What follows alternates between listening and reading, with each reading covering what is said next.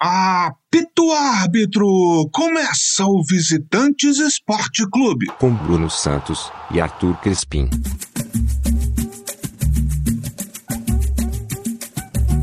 Dia, boa tarde, boa noite, bom momento, amigo, amiga, amiga e ouvinte. Esse é mais um episódio do podcast Visitantes, o seu podcast semanal de esportes comigo, Bruno Santos, diretamente dos estúdios Newton Santos, no Rio de Janeiro, e lá de Londres, nos estúdios Paul Gascoigne, por enquanto, Arthur Crispim. Alô, paixões, alô, doçuras. Bom dia, boa tarde, boa noite, bom momento, amigo ouvinte, amiga ouvinte, amiga e ouvinte. Haverá novos estúdios no mês de maio. Brunão, hoje o convidado vem que vem, né? Braços musculosos do nosso convidado hoje.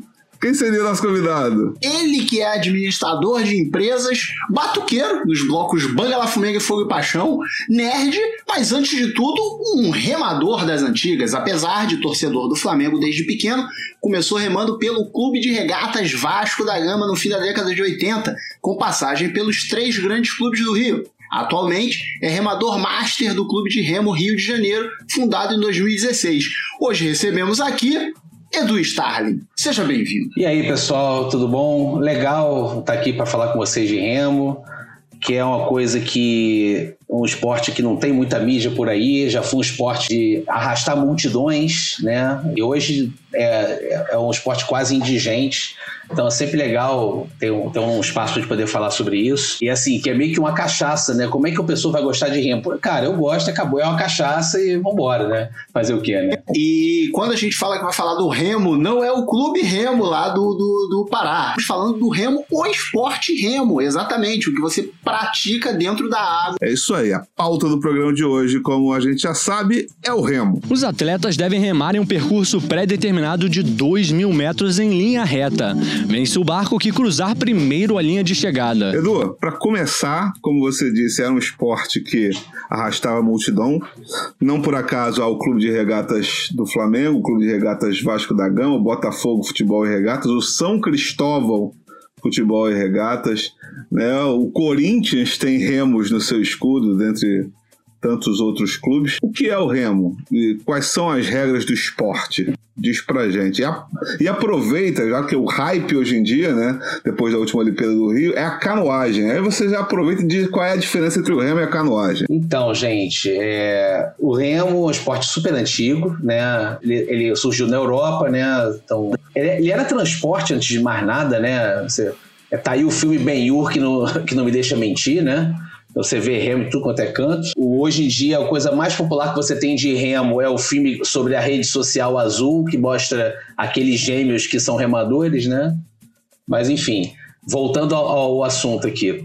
É um esporte muito antigo, né, que é praticado eh, bastante na Europa, né, tem uma tradição na Europa muito grande e que ele foi se transformando com os anos, né? Então, assim, é, em relação ao que ele é hoje e do que ele já foi, é, primeiro, é, o pessoal começou a botar o suporte para os remos mais afastados, aí eles ganham o nome em inglês de outrigger, é aquela braçadeira ali. Antigamente ele ficava bem na borda, né? Você tem até uns barcos mais antigos que tem aquela braçadeira ali na borda. Aí te, você teve essa, essa projeção para você fazer barcos mais estreitos que ganham mais velocidade. Em algum momento ali da virada de, acho que do século XIX para o século XX, veio a questão do, do, dos carrinhos, né? Porque antigamente não tinha, você tinha uma bancada que você ficava sentado, você ficava deslizando a bunda na cadeira ali no, no, no negócio, né? E aí veio a questão do carrinho, que é para você poder é, aumentar a amplitude da remada, você poder ir à frente, você dobra, flexiona a perna para poder buscar o mais longe possível e, e usa a força da perna para impulsionar o barco. E aí depois disso, é assim, mais, é, mais questões de material, né? Você tinha é, barco de madeira, depois você tinha. É, passou a ter uns barcos de, fi, de, fibra de vidro, de fibra de carbono, a coisa vai avançando. E a principal questão do remo é essa, porque o, o remo fica apoiado, é, ele fica fixo no barco. Isso aí faz um, um efeito de alavanca que, que, que é, desloca o barco. Claro, se você tem que deslocar o barco para frente, você tem que remar é, olhando para o outro lado, né? Isso é uma coisa engraçada do remo. As pessoas veem você na rua e falam assim: você faz remo e faz assim com a mão. Não. Eu não... faz assim com a... Desculpa, vocês não estão não vendo, eu estou fazendo com a mão para frente, tá? Mas assim, as pessoas acham que você rema empurrando a mão. Não, você puxa. É porque efetivamente a gente rema de costas para o movimento, né? E o que, que a, já a canoagem também é uma coisa intuitiva, né? Índios é, remam canoa, é, esquimós remam canoa, também é uma coisa intuitiva. Só que ele se desenvolveu o mais fiel às suas origens, que você tem aquela canoa que foi ficando mais estreita e basicamente um remador com um remo na mão, né? Tanto canoagem, que é o, o que eles chamam de é, C1, C2 e C4, né? É aquela canoa com o cara com um remo na mão, quanto os caiaques, que é o K1, K2 e K4, né? Que é aí aquele remo que você tem duas pás no remo, você vai, você vai rodando para você deslocar, né? Então, na verdade, eles têm uma origem parecida, né? Porque é, basicamente o barco era usado para locomoção, para tudo, para guerra. É, enquanto que é, a canoa já é uma coisa que você vê mais, você vê mais intuitivamente dos índios, é, então você vê índios, esquimós, etc., que o remo canoa.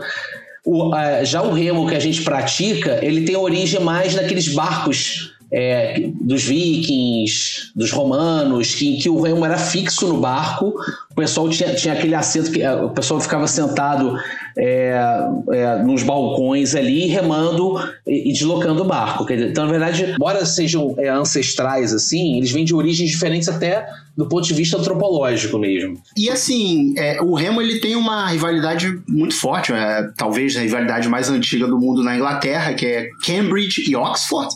É, e vários clubes famosos brasileiros começaram com o remo. E aí depois vieram junções e tal, o Botafogo é um deles. É, tem uma relação entre Inglaterra e Brasil, como teve no futebol, tem também no remo, ou é acaso? É, é assim, é, a gente, virada do século XIX para o século XX, as modas vinham da Europa, né? Muito, eu acho que isso tem muita origem da questão da família real vindo em 1808 e trazendo costumes europeus para cá, né? O futebol veio para cá porque as famílias ricas é, o remo também, né? Pode dizer, né? As famílias ricas mandavam seus filhos para estudar na Europa e eles traziam os esportes que eles praticavam. Era muito nesse sentido. Um outro impulso que também teve foi, é, dos imigrantes alemães e italianos que vieram para cá na virada do século XIX para o século XX. É, tanto que um dos clubes mais antigos de remo que tem é o Guaíba Porto Alegre, o GPA, lá do sul. É, ele tem uma. Aí o, o, um, fica, fica uma trivia aqui para você, Bruno. Ele tem uma, uma particularidade com o Botafogo, que os dois têm a estrela a estrela solitária, né? Porque é a primeira estrela que vem ao céu. O símbolo do, do, do GPA é uma estrela também, é a mesma estrela. Né? Só que no logo deles a estrela é vermelhinha, o Botafogo é branco. Mas é, a mesma, é assim, tem a mesma inspiração. O GPA, se não me engano, ele deve ter uns 130 anos. Ele é um, é um clube de remo até hoje, né? É um, grande, é um dos grandes clubes de remo lá do, de Porto Alegre e basicamente foi fundado por, por, imigrantes alemães. Então você vê lá no Rio Grande do Sul, Santa Catarina, você tem alguns clubes que foram fundados por imigrantes alemães e que assim, e às vezes as famílias mandavam, davam aporte de grana ou mandavam barcos da Europa. Assim, tem, tem, existe uma relação, né?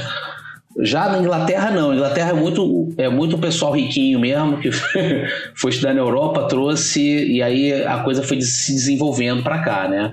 E como era muito popular, a coisa se disseminou, então você tinha lá na, é, até, até os anos 40, se não me engano, as regatas na, na praia de Botafogo, né? Até que depois construíram o estádio de remo e as regatas foram para a lagoa, né? Então, mas assim, não tem uma relação, é, uma relação direta, não. É, acaba que, com o tempo, como o esporte também foi ganhando popularidade, aí os, os clubes de remo já existiam, então foram incorporando futebol e, e aí viraram esse, esse monstro que gente, esses monstros que a gente vê hoje em dia. Aí só um, um, um parêntese. É, a rivalidade de Cambridge e Oxford tem 167 ou 168 anos, uma coisa assim. A regata de agora foi a 167, mas como ano passado não teve, eu acho que deve ter tá beirando os 170 anos aí. Oxford e Cambridge terminam aqui no quintal de casa. Eu moro em Richmond uhum. e eles vêm descendo, aí passam pelo estádio do Fulham, no Craven Cottage, que é nas margens do Tamisa, e vêm descendo. O dia de regata fica em torno de 200 mil pessoas na margem do rio. É uma cachaça boa danada. Pô, sempre vou quando rola. E tem uma tri... tem duas trilhas muito legais. A regata ela, ela é composta de várias coisas. Tem a regata feminina hoje em dia, tem a regata A, B e C. Ela é sempre aberta pela família família real num barco, não necessariamente é, a rainha, às vezes vai o duque de Cebolitos do Oeste, aí lá vai o duque lá para longe e ele passa no barquinho da família real, pega alguém da família real que tiver de folga e bota o cara lá. E uma trilha muito legal é que, ao contrário dos esportes americanos, em Oxford e Cambridge, não são permitidas bolsas para atletas por qualidade esportiva. Então o cara tem que passar no vestibular para entrar. E se ele for bom no remo e for bom no vestibular, ele pode servir. Várias pessoas, várias medalhistas olímpicas serviram em Oxford e Cambridge. As pessoas, várias pessoas famosas também serviram, inclusive, inclusive Dr. House. Hugh Laurie remou em Cambridge, eu acho, em 1980. O pai dele é medalhista olímpico, em Londres, 48, inclusive. Visitantes também a cultura. é, voltando aqui pro, pro nosso país, é, me causa espanto. A gente começou, né, você falando que o esporte era muito popular e hoje em dia ele está quase indigente. Com tanta tradição, o remo brasileiro nunca conseguiu sequer uma medalha olímpica. Né? Houve alguns nomes aí, tipo a Fabiana Beltrame, alguns anos atrás. Teve os irmãos, se não me engano, Ronaldo e Roberto, Ricardo. Rogério Carvalho. Ricardo. Não, Ricardo e Ronaldo Carvalho. Um era dentista. Eu sempre lembro que um era dentista. É, é o Ronaldo. O Ronaldo é dentista e o Ricardo é analista de sistema. É, mas assim, pela, pela qualidade técnica de uma Olimpíada, o Brasil nunca se destacou. E aí eu pego essa. E aí a minha pergunta é: por que com tanta tradição é, o remo brasileiro não conseguiu a medalha olímpica? E aí arremato, como um esporte que era tão popular nos- até os anos 50, se tornou tão pouco praticado e conhecido. É, cara, é, a gente vai agora. É agora aquele momento que a gente começa a tangenciar a cartolagem, tá? Mas vamos lá. assim, é, a gente nunca ganhou medalha olímpica, mas já chegou muito perto, justamente nessa época, né? Olimpíada de 24, a gente teve um quarto lugar, eu acho que foi um duble, tá? É, na Olimpíada de 32 foi um quarto lugar também. E eu sei que Los Angeles teve um, teve um quarto lugar também. Foi um, foi um dois com, dois com do Jaime, do Ângelo e do Gauchinho. Que teve um quarto lugar também. Aí depois você vê que da década de 80 para cá só cai. Aí você começa a pegar, aí você começa a comemorar quando, quando alguém chega em 12 segundo lugar. A coisa vai caindo vertiginosamente. Né? Até década de 70 e 80 você tinha gente chegando ali final B e final A. Né? E aí você tem uns- esses quartos lugares aí. Depois cai. O que, que acontece? A gente, é, você tinha muito, muito praticante na década de 70, década de 80. E aí, assim, cara, desculpa a galera do Flamengo aí, eu, é, assim, vou apanhar, mas eu vou ter que falar, cara. Eu- o que aconteceu foi a era Book, né? Book foi um técnico lendário do, do Flamengo, ele tem estátua lá na, na na- na parte náutica do Flamengo. Mas ele fez uma coisa que eh, na cabeça dele tava, ele estava favorecendo o Flamengo, mas ele estava prejudicando o esporte. Que que ele- que- qual, qual era o, o artifício dele? Ele era um técnico muito bom, exigia muito dos atletas dele e fazia tudo para ter as melhores guarnições. No momento que ele vira técnico da seleção também, ele começa a usar a vaga na seleção para barganhar é, coisas para o Flamengo. Então você começa, você- ele começava a ter algum, algum barco de outro clube, seja de nível estadual, seja de nível nacional, que ameaçasse, ele aliciava o remador ou aqueles remadores lá pro, pro clube dele, lá pro, pro Flamengo, e usava muito essa moeda de troca. Olha, é, se você não for, eu não garanto seu lugar na seleção, né? Então, com isso, o Flamengo teve um time imbatível de remo por muito tempo. Só que o que a gente teve no, no resto do Brasil? É, foi- os clubes foram perdendo praticantes e as regatas foram perdendo barco, foi perdendo emoção. tá? E aí eu até faço um recorte meu, né? Eu comecei a remar em 89, né? Eu lembro de que foi numa regata, não sei se foi, não sei se foi, acho que foi 90, 89, porque assim, a sede náutica do Vasco chegou a ser fechada, ficou um ano fechada. E aí, eu, quando eu comecei a fazer escolinha lá, já devia estar, tinha, tinha recém reaberta, um ou dois anos tinha sido reaberta, e a gente ia assistir regata, as provas de campeonato estadual era Flamengo A contra Flamengo B. É, Às vezes tinha o barco do Botafogo, às vezes tinha o barco do Vasco. E competições é, nacionais também. E sempre que tinha algum tipo de ameaça, você tinha essas jogadas, às vezes, às vezes montar, é, pegavam dois caras do Flamengo e botavam no barco, dizia que botava o cara, depois substituía. Teve uma porrada de coisa aí, sabe? Assim, várias coisas aconteceram, e, e aí com isso os, assim, ainda que o, o, a gente continuou com barcos muito bons até ali a década de 90, o esporte foi perdendo força como um todo. Né? Assim, década de 90, eu participei de uma reação do Vasco. O Vasco foi tentando oferecer mais campeonato para o Flamengo, foi aumentando. É, é, foi aumentando a rivalidade nas regatas, chegou a ter torcida em regata, uma vez chegaram a botar, chegamos a disputar é, campeonato na última regata, perder por um, dois pontos, coisas assim, né? E até que quando eu parei de remar, o ano que eu parei de remar foi o ano que o Vasco ganhou o primeiro campeonato em, sei lá, em 15 anos, né? E aí depois veio oscilando. Mas, de fato, o esporte perdeu muita força nesse tempo, né? E aí, e, e assim, foi muito também por briga de cartola, por briga de hegemonia, briga por verba. Então, assim, ele foi perdendo, o esporte foi perdendo visibilidade, foi perdendo praticantes, né? No final das contas, pouca gente sabe, né? E aí você fala com. Às vezes já aconteceu o caso assim, ano 2000 e pouco, né? É, sobrinho de uma amiga, pô, o fulano de tal tem 13 anos, tem 1,80m, quase 1,90m. Ele, tem, ele é afim de remar. Beleza, manda lá pro remo. O moleque começa a remar, aí pessoal com mentalidade mais tacanha, porque assim, a sociedade muda também, né? Só que tem um pessoal mais antigo que acha maneiro é, sacanear, sabe? Judiar. Cara, é, é, assim, trote de faculdade é pinto perto do que o pessoal fazia. Enfim, isso é uma outra questão.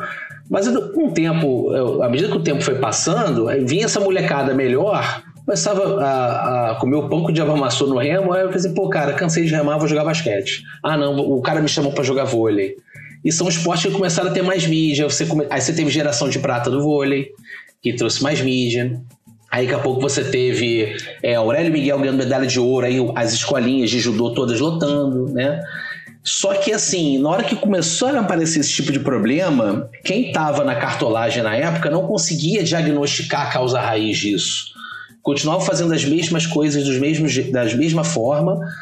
E assim, era basicamente tinha que aumentar o número de praticantes, tem que estimular mais pessoas. Mas aí ficou muito assim, não, a gente tem que ter um medalhista de ouro do Brasil. Então, em vez de você aumentar para ter vários praticantes, para dali surgir um, eles queriam já identificar aquele fenômeno e esmerilhar aquele fenômeno para ele ser um medalhista. Eu já cheguei a ouvir discussão, falei assim, não, temos que achar o Guga do Remo. Eu falei, cara, não é assim. Eu ouvi isso várias vezes. Tentaram isso com a Fabiana. A Fabiana, a Fabiana foi uma candidata a Guga do Remo. É, tentaram com o Ailson, que é um cara, o cara tem uma história super interessante, o cara do é, Agora eu não sei se ele é de Belém ou de Manaus, eu, eu confundo, cara. Tem um problema sério com o norte que eu confundo. Mas eu acho que ele é de Manaus, tá? Que era um talento, cara, ele era um fenômeno quando moleque. Aí o nego saiu correndo atrás do moleque, aí veio o Botafogo, pagou um salário pro moleque. Cara, passou dois anos, o moleque já tava indo pra praia, com um somzão no carro, treinava, treinava, mas aí o nível de competição aqui já também já não é tão grande, o moleque foi relaxando, entendeu?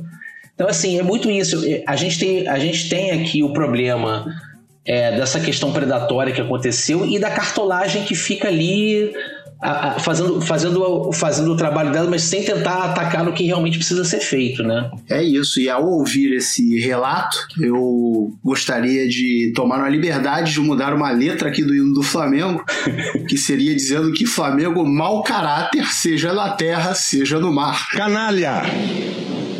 Canalha! Canalha! É... Passemos aqui para a próxima pergunta. É o, bom, é, é, o seguinte: até o momento temos atleta, apenas um atleta classificado para as Olimpíadas de Tóquio, que é o Lucas Vertem, do Botafogo, que inclusive é um clube que ultimamente cresceu aí, ganhou seis campeonatos seguidos carioca. Tal, o Flamengo ganhou o último, se eu não me engano. Quer dizer, pelo que a pesquisa que eu fiz aqui. É, mas é isso, a gente tem um atleta só em Tóquio.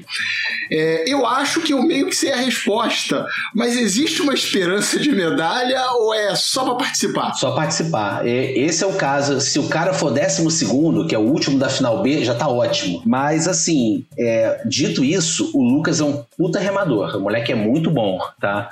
Eu, eu, até um amigão meu foi técnico dele quando ele era moleque, depois ele foi. Cara, ele veio ganhando tudo. E ele, e assim, quando ele virou um fenômeno, ele continuou com um trabalho sério lá. Eu acho, eu não sei quem do que o Botafogo colocou. Acho que o Botafogo botou algum técnico gringo com ele também, com ele com o Lucas Tales. O Lucas Tales é um da geração dele muito bom também. Só que não classificou na, na seletiva, não sei se vai ter outra chance. Mas, assim, esses moleques ganharam medalha no, no, no Sub-23, cara, que, assim, é uma coisa de, que é, é histórica, assim, né? O primeiro cara a ganhar medalha no Sub-23 foi o Ailson, esse cara que veio lá do Norte que eu falei.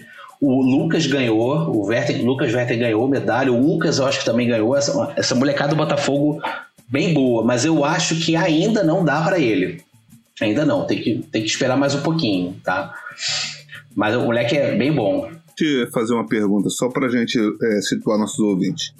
É, quando você fala, então cada, cada final são seis barcos, a A tem seis barcos e a B tem seis barcos? Isso. Seria isso? É isso. E aí na qualificação olímpica vão 24 conjuntos para disputar as medalhas ou são 18 conjuntos e de lá saem 12? Você sabe? Não? Cara, isso aí é uma coisa que muda todo ano, tá? É assim, a gente teve até 92, a gente tinha os barcos com timoneiro. Né? Então você tinha dois com e quatro com. A diferença do dois com e do dois sem é, tanto, aí é só uma aulinha rápida aqui do esporte, tá? 2 com, 2 100, 4 com, 4 100, ambos são barcos que tem dois ou quatro remadores, cada um com um remo.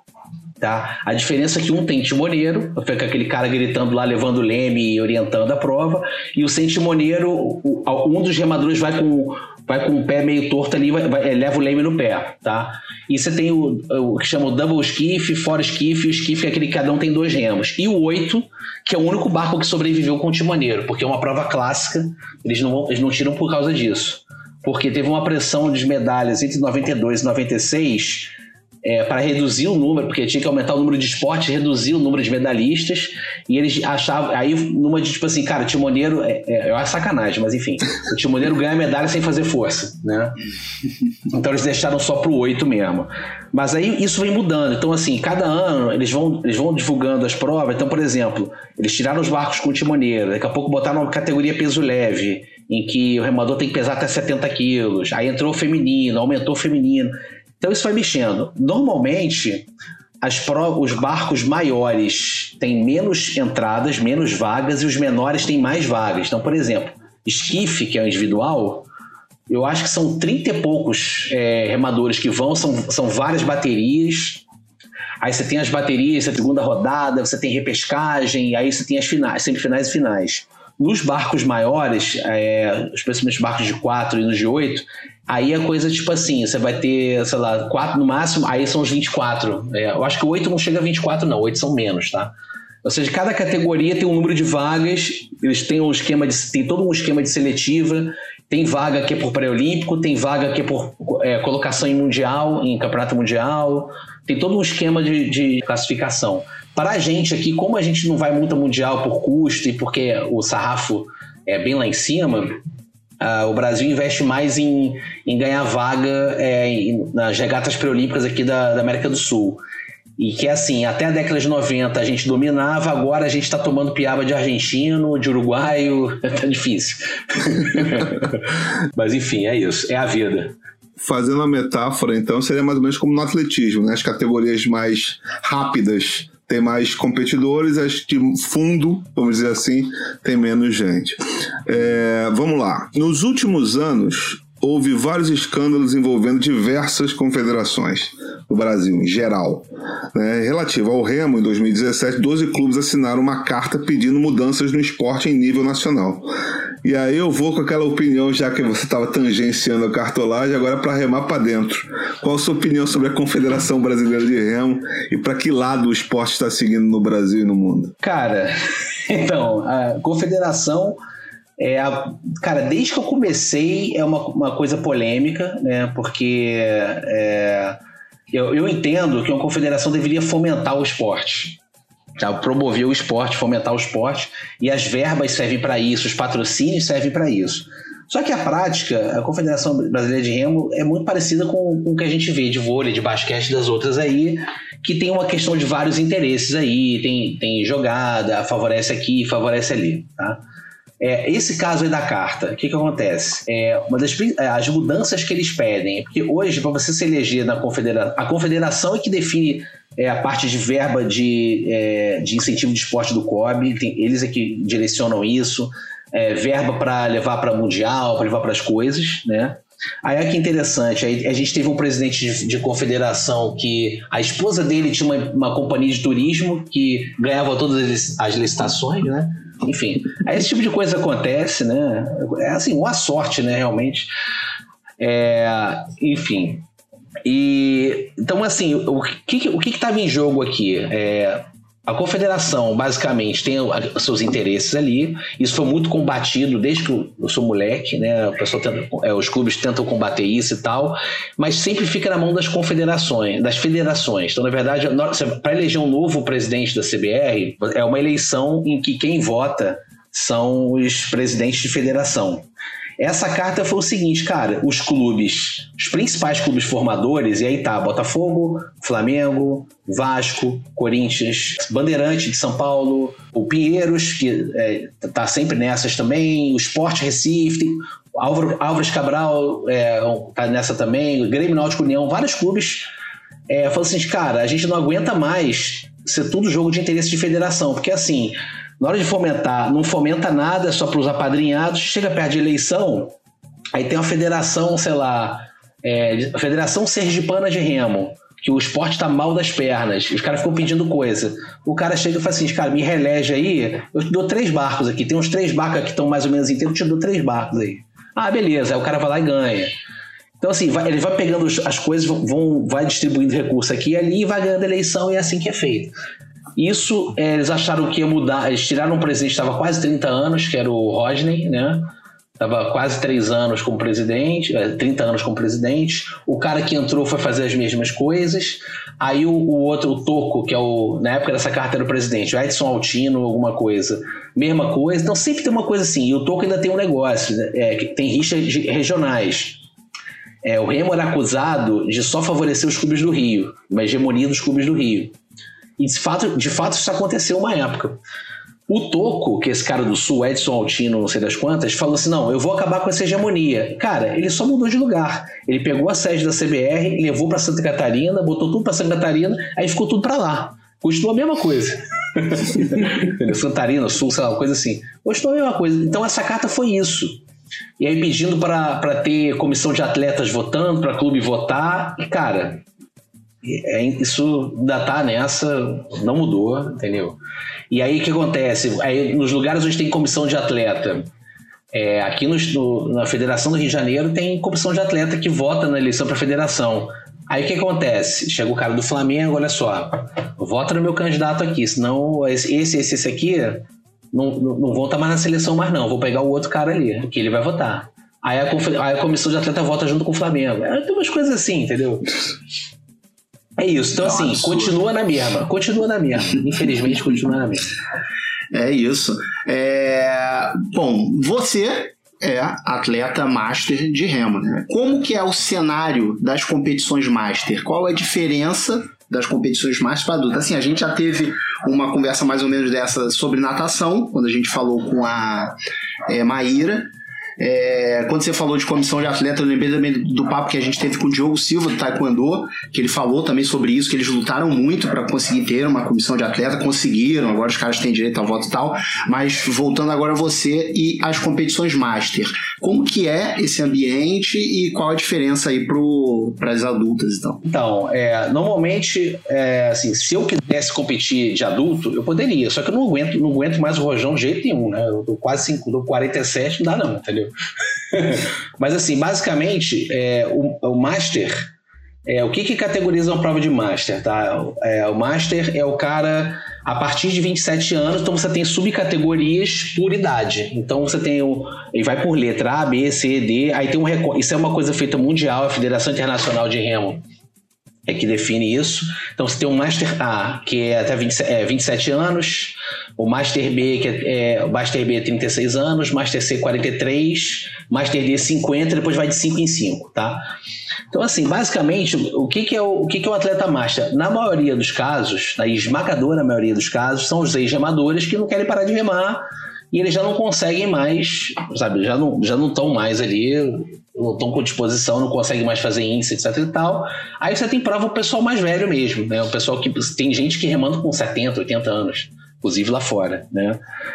E assim, existe também a galera que descobre o remo depois de velho, sabe? Não, não remou na, na, infância, pô, é um esporte maneiro e tal, começa a praticar, né? Isso existe. No Brasil, isso é uma coisa que não é muito encorajada. É, a gente existe um pouco de preconceito, eu acho um preconceito bobo assim, né? Ah, não, o cara nunca ganhou nada. Claro, pô, o cara começou a remar agora, mas não é porque o cara aprendeu a remar agora que ele vai remar menos do que o cara que rema, sei lá, 20 anos. Tem muito essa, essa tem muito essa mentalidade de antiguidade aposto, tá? Mas assim, é, no final das contas é uma coisa que cresce, porque assim, é, pensa que a carreira, a carreira de um remador de alto nível ela é efêmera, ela é curta, ela vai até 30, 30 e poucos anos. De Master não, quando você aguentar, vai. Então, assim, qual é a tendência natural? Que você tenha cada vez mais remadores e você tenha cada vez mais praticantes. Isso no mundo é, é uma coisa enorme, né? Você tem regatas de Master lá fora que, cara, é uma cacetada de gente e assim, lá você vê mais o cara que rema no fim de semana, que treina ali, mas não necessariamente foi um atleta olímpico, uma coisa, que, uma coisa assim. Até pinta de vez em quando. Aí você tem um, Você vai disputar uma prova. Ih, aquele cara foi olímpico. Puta, fudeu, perdi. tem uns caras assim. Aqui no Brasil, não. Aqui no Brasil tem menos, mas isso tem crescido. Apesar do esporte é, tá, tá com dificuldade, a gente tem tentado é, crescer. É, uma das coisas que, que eu acho que está ajudando é o fenômeno do crossfit, tá? O crossfit virou uma moda de, de, da, de, de parte física, né? Eu acho que foi algum desses filmes, não sei se foi o 300, que, que os atores fizeram crossfit para ficar, pra ficar sarado. Virou uma moda, aí os americanos inventaram logo uma formulinha, uma competição. E um dos pontos do crossfit, que tem muita coisa do crossfit que é do remo, né? É, alguns exercícios que a gente fazia no remo desde é, 1900 lá vai bolinha, né? E, inclusive, tem máquina de remo que a gente usa para teste, para competição oficial, é o que o pessoal do CrossFit usa também. E aí acaba que tem muita gente que pratica CrossFit que acha maneiro e resolve praticar remo. Isso é um fenômeno mundial, não é só aqui. E aqui está começando a surgir isso também. Isso, de certa forma, de repente, deve dar uma, uma levantada, né? É, eu acho que tem potencial para dar uma levantada também. A gente é, tem visto é, é, cada vez mais, assim, eu, eu, eu mesmo tô fazendo crossfit, eu precisei fazer crossfit para recuperar massa muscular, até por conta de pandemia e tal. Aí eu tava fazendo lá e, e assim, eu, sofrendo, né, nos exercícios, mas na hora que é pra fazer na máquina de remo, eu ganhava de todo mundo, né? Aí um cara lá, um coroa desse, falou assim pro, pro dono do box, cara, caraca, que isso? Pô, cara, é remador, né? Tu não vai querendo ganhar, ganhar na casa dele, né? É. Depois o cara veio, é, o cara veio falar comigo, o cara quer aprender remo também. Tem essa coisa, entendeu? É, é, no final das contas.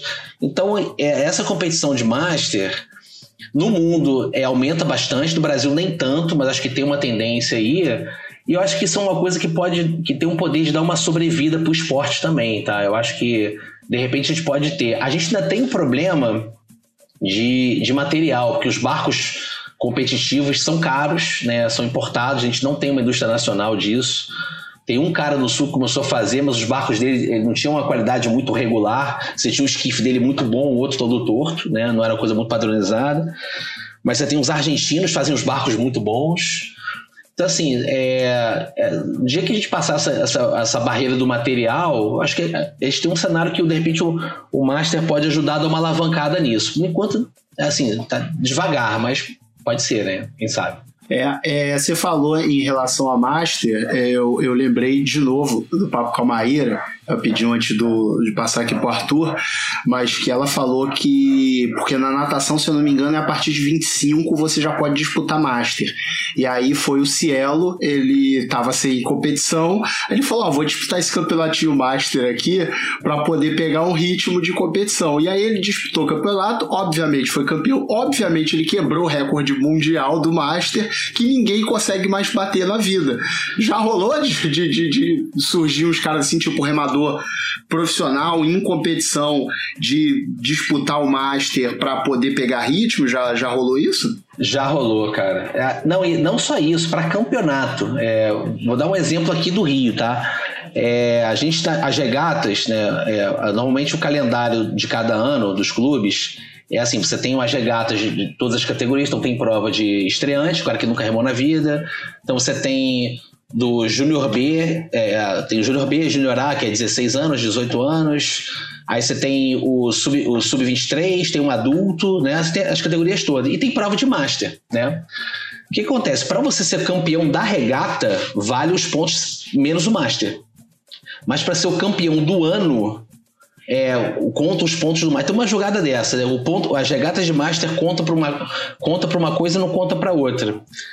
E aí o que acontece? O, o, Vasco tinha uma época, um dos maiores remadores que a gente teve, que é o Vaval, né? O Oswaldo Custer, né? Que ele, ele até ele remou duas Olimpíadas, ele remou Seul e remou Atlanta, remou Pan-Americano, Santos Domingo, Havana. E até já remei, eu remei muito com ele, né?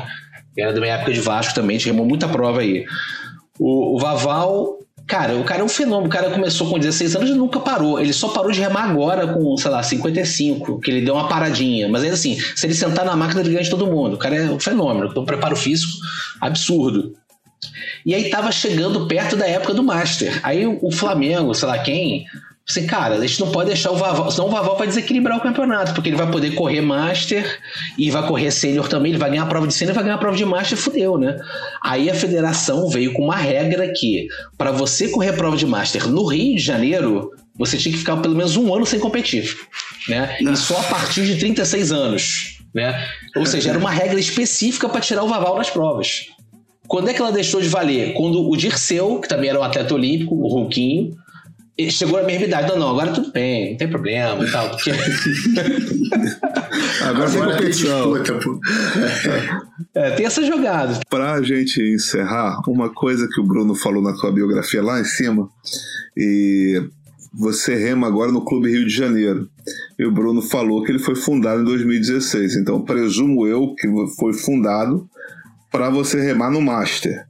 É, você tem participação nessa fundação ou ela ou você só rema lá? Porque é um clube novo no cenário, né? Completamente novo. Cara, a história da fundação do, do, do que a gente chama CRRJ, Sul Rio de Janeiro, é muito interessante. É, nós éramos, na época, o, o grupo Master do Remo do Vasco, né? Tinha uma galera Master.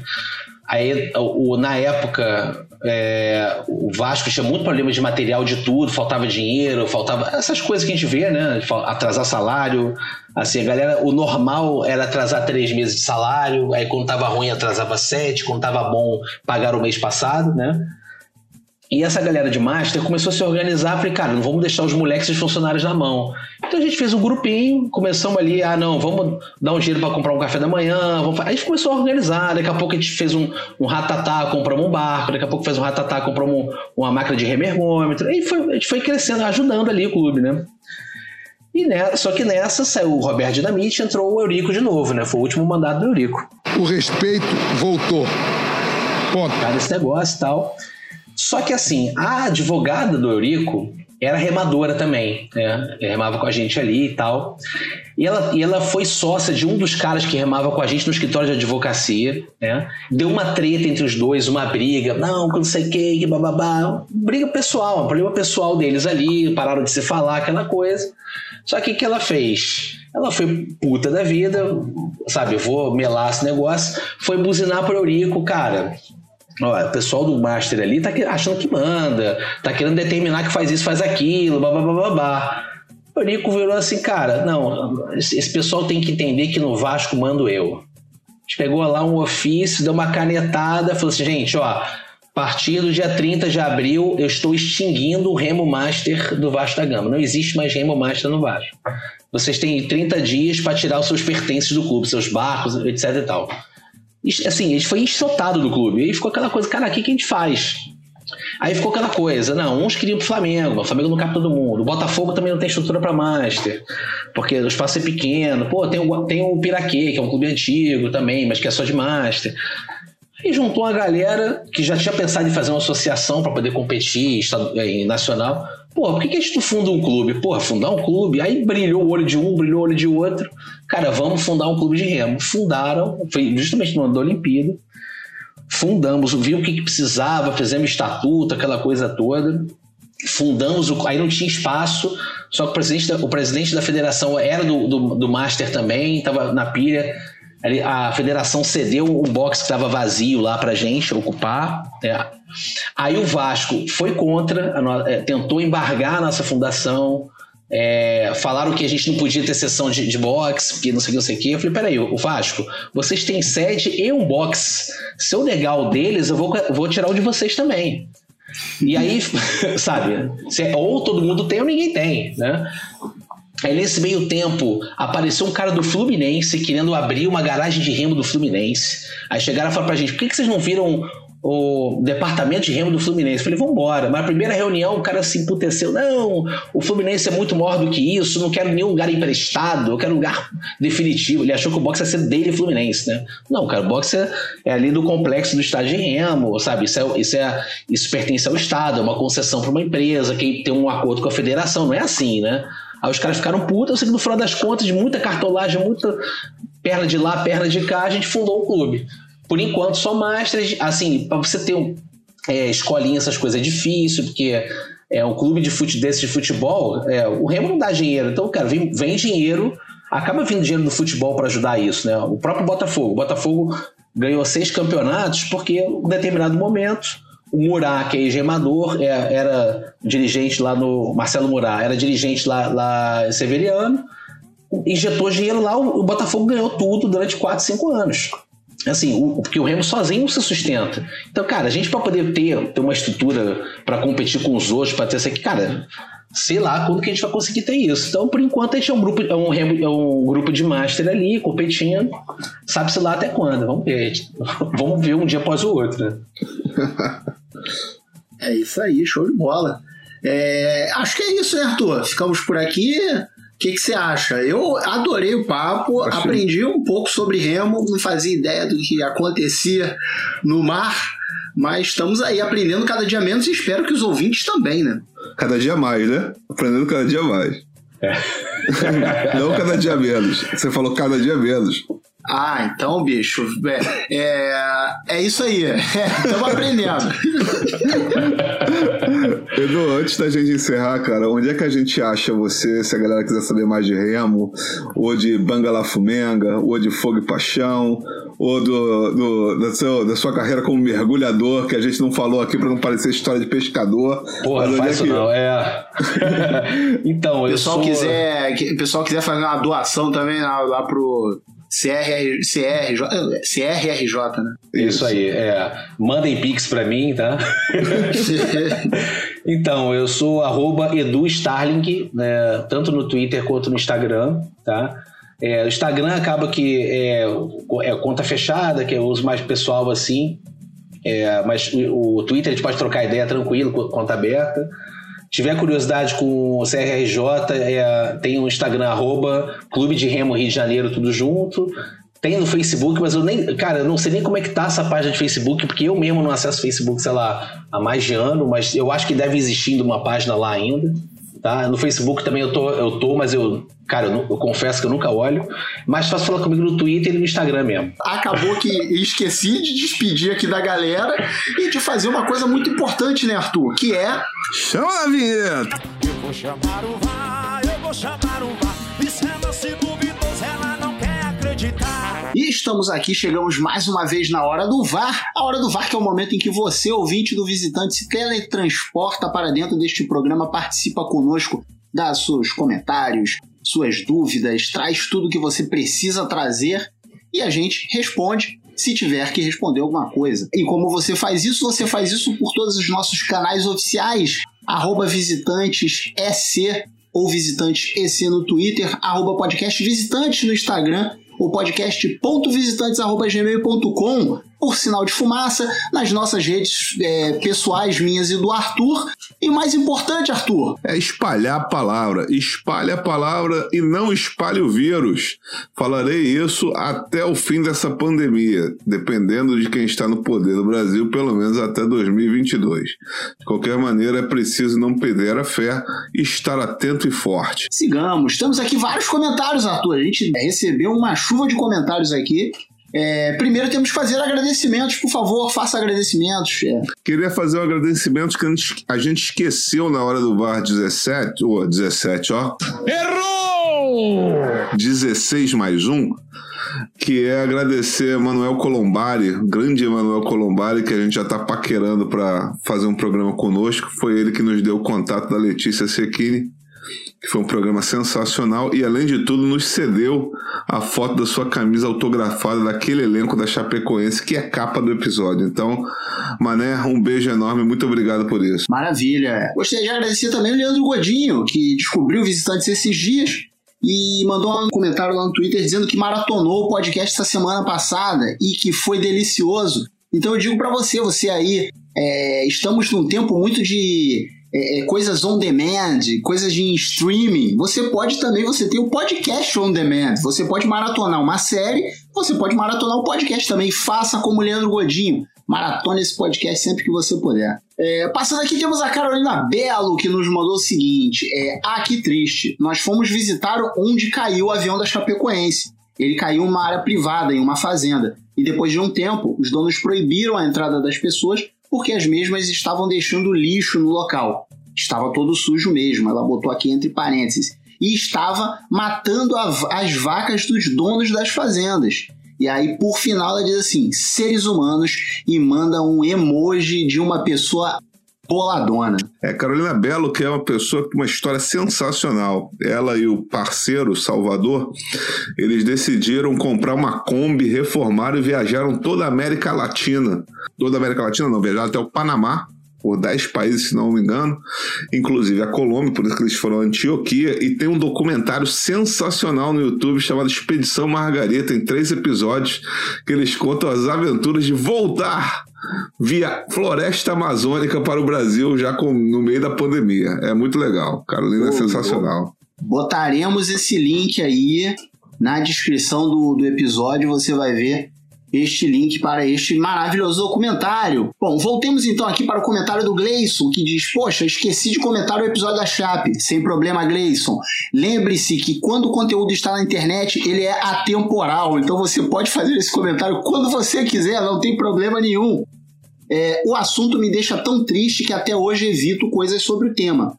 Mas eu ia falar que o velório deve ter sido a última grande transmissão do Galvão. O maluco segurou umas quatro horas praticamente sozinho. É mesmo, foi, foi realmente uma transmissão sensacional do Galvão.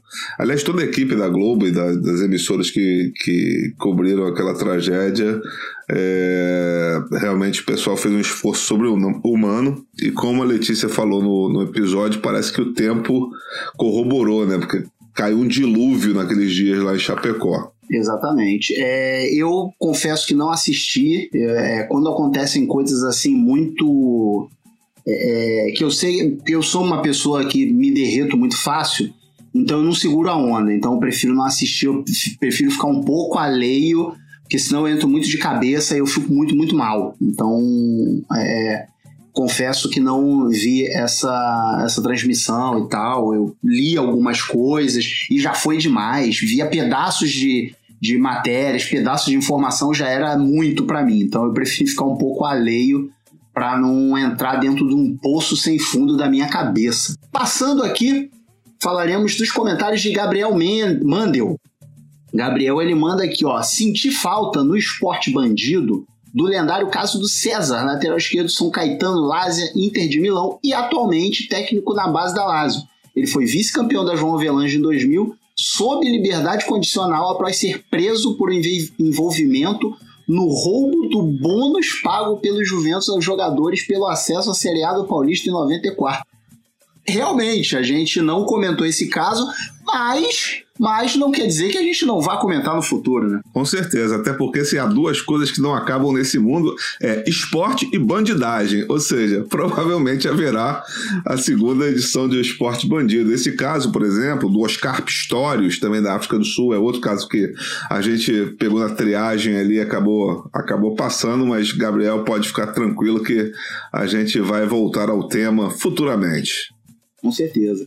É, e aí ele continua aqui falando sobre o caso Aaron Hernandez. A encefalopatia traumática crônica é retratada no filme The Concussion, que seria a concussão, mas eu não sei porque é, é, em português obviamente não foi, porque ele diz aqui, ó, com uma tradução para português que eu me recuso a dizer. Foi estrelado pelo Cuba Gooding Jr., que relata a história do médico que encontrou essa correlação. É comum entre os boxeadores e pode ser a doença que acomete, por exemplo, o Maguila. Se eu não me engano, acho que até comentei sobre isso no, no episódio, que o pessoal do boxe também é, rola muito, né? Porque, pô, tanto de porrada que toma na cabeça, bicho. Você comentou. Eu lembro nitidamente que você falou sobre isso no episódio. Mas é sempre bom trazer mais informação, nossos ouvintes sempre angariando novas informações e contribuindo para aquele bordão que visitantes também é cultura. Exatamente. E foi bom ele trazer sobre o filme também, é, porque aí já é mais uma coisa para a gente procurar aí e assistir. A gente já fez um episódio totalmente sobre filmes de esporte. E agora a gente tem mais um que não fala exatamente sobre esporte, mas tem relação, porque é ali sobre um problema que pode acontecer dentro do esporte, né? Seguindo em frente, temos aqui o comentário de Lígia. Lígia, que parente aqui de, de, de personalidade desse podcast. E ela comenta aqui: eu vou chamar o VAR, eu vou chamar o VAR. E não é que eu tô mesmo no número 9? Apesar de ser o mais pornográfico dos episódios. Credo, credo Dona Marisa. É, rapaz, Dona Marisa fazendo sucesso com a sua danadice. Aliás, para aqueles que estão saudosos de Dona Marisa, no próximo episódio do podcast Visitantes vocês terão uma surpresa. Né? E outra coisa, como o Bruno já falou no número 17, realmente, essa musiquinha do VAR é chiclete. Esse refrão é, é sensacional. Ele vai estourar e a gente vai regozijar de ter descoberto essa música primeiro. É, e provavelmente vamos tomar um processo, né? Por estar usando ela, mas tudo bem. Não existe almoço grátis. é, e para terminar aqui, a gente tem um, um, último comentário, mas esse vem direto de áudio, é isso, Arthur? É isso aí, cara. Áudio do João Paulo, diretamente das estradas do Nordeste do Brasil. Produção, solta o som. Sobre a hora do Vai da, da Lampions, se eu não me engano, foi em 2013 num dia que eu estava em Campina Grande, de uma, uma das 74 mil vezes que o esporte foi eliminado do Campinense, uma chuva torrencial, pau cantando lá no Amigão. E aí eu acho que à noite, quando eu voltei para casa, já estava no Twitter, Lampions, Lampions, Lampions, Lampions, Lampions. Foi 2013. Eu acho, eu acho que foi no dia que o esporte foi eliminado para o Campinense, obviamente eu estava em Campina Grande. E para completar esse áudio maravilhoso com esse comentário, tem um comentário que ele mandou ainda depois, porque ele mandou o áudio e depois ele ainda botou aqui assim, ó.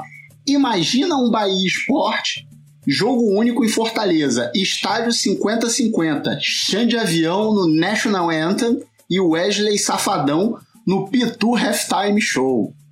É, amigo. Eu já digo, eu já digo, já começo dizendo que eu sou contra a final de jogo único. Já falei isso aqui em algum momento, não lembro onde, mas eu continuo é, com esse meu problema. Não gosto, não gosto de final de jogo único. Sou a favor do show, sou a favor de tudo. Pode ser um show em finais separadas. Pode ter show no jogo de ida, pode ter show no jogo da volta. Nada impede. Não gosto disso porque isso aí, a gente aceitar a final única é baixar a cabeça para colonizador europeu. Eu sou a favor da final única, no caso do Nordeste, porque é menor, é mais fácil de viajar. Sou a favor também que o Nordeste se separe do Brasil, porque eles vão ser muito mais felizes. É... Sou a favor, inclusive, da Pitu patrocinar, gente, se quiser. E eu lembro que você falou da final única no episódio número 2, sobre Libertadores, que a gente contou com o Felipe Lobo. Inclusive, eu falei que era a favor da final única, mas que não era viável na América do Sul e fui vaiado pelos membros desse podcast e pelo convidado. Mas tudo bem, faz parte. Sou contra, continuo contra, é, não, não abaixo a cabeça para colonizador, mas também sou a favor da separação do Nordeste do Brasil. Isso aí eu sou a favor. Inclusive tenho passaporte nordestino, pois tenho sangue baiano que corre em minhas veias. É, e é isso, né, Arthur? Ficamos por aqui? Ficamos por aqui. E falando em Nordeste, semana que vem o programa está o quê? Arretado. Churubem, churubai. É pau. Eita. Égua. Valeu, galera. Um abraço. Até a próxima. Beijo até. Esse podcast é uma realização da BSC Produções.